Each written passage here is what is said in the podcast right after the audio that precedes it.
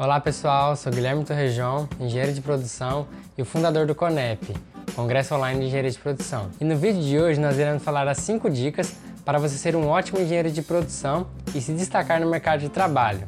E se você ficar até o final, eu vou dar ainda uma dica extra para potencializar ainda mais o seu sucesso profissional.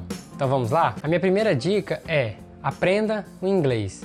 Isso pode parecer meio clichê, a gente acaba vendo que é muito se falado, que o inglês já não é mais um diferencial e sim uma coisa obrigatória dentro do mercado de trabalho.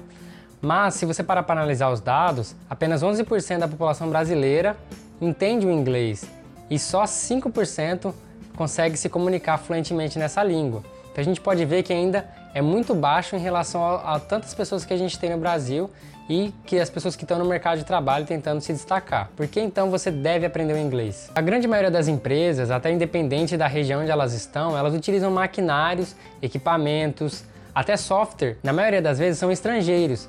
Isso faz com que é, você tenha que ter essa língua para você conseguir compreender o uso do equipamento, o uso do software e conseguir utilizá-lo da melhor forma possível. Outra coisa que pode acontecer é que algumas empresas elas fazem exportações de seus produtos.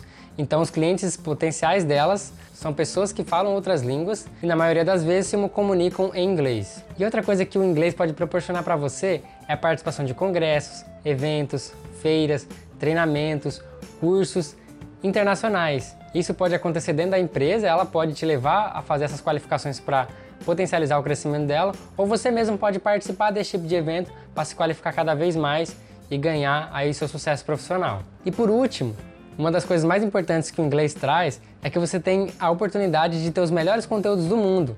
Isso mesmo, a maioria dos artigos, matérias sobre a nossa área estão em inglês.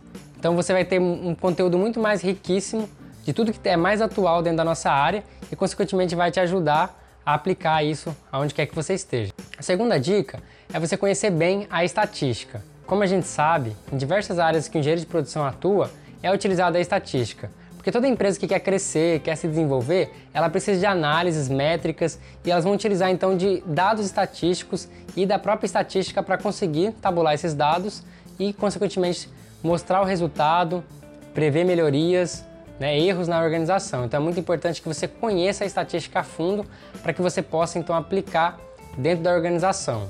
E as principais áreas dentro da engenharia de produção, que são quase obrigatórias o uso da estatística, são pesquisa operacional, gestão da qualidade, gestão econômica, engenharia do produto.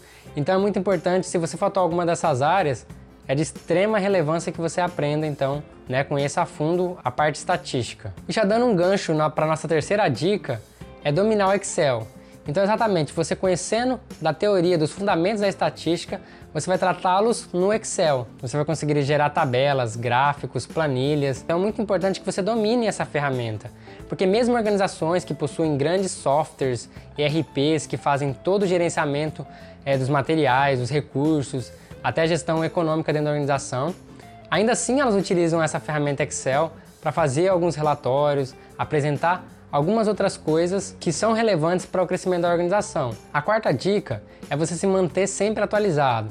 Então é sempre estar em constante crescimento intelectual, estudando, pesquisando sobre as tendências de mercado, das novas ferramentas que estão sendo utilizadas. É importante você conhecer, porque isso pode gerar insights que você pode aplicar dentro da de onde você está, consequentemente se destacar aí dentro do mercado de trabalho. É importante que você procure essas informações em lugares confiáveis, para que você tenha certeza de que aquilo que você está aprendendo é realmente verídico. A quinta dica é você fazer sempre que possível network. Mas o que é o networking? É você criar uma rede de contatos, de relacionamento com pessoas do seu meio, que vão te ajudar e que você possa ajudá-las também. Então é muito importante que o network ele seja feito da maneira correta para que você possa ter os resultados obtidos desses relacionamentos. Então o que eu aconselho é que você sempre ajude mais as pessoas que você conheça do que peça ajuda para ela. Nunca comece um contato, um relacionamento com pessoas visando uma oportunidade futura. É muito importante que você realmente crie uma amizade, né, que você possa ajudar aquela pessoa naquilo que ela precisa e, consequentemente, vocês podem fazer uma troca futuramente. Outra coisa que é importante é que você tenha um círculo de influência muito definido.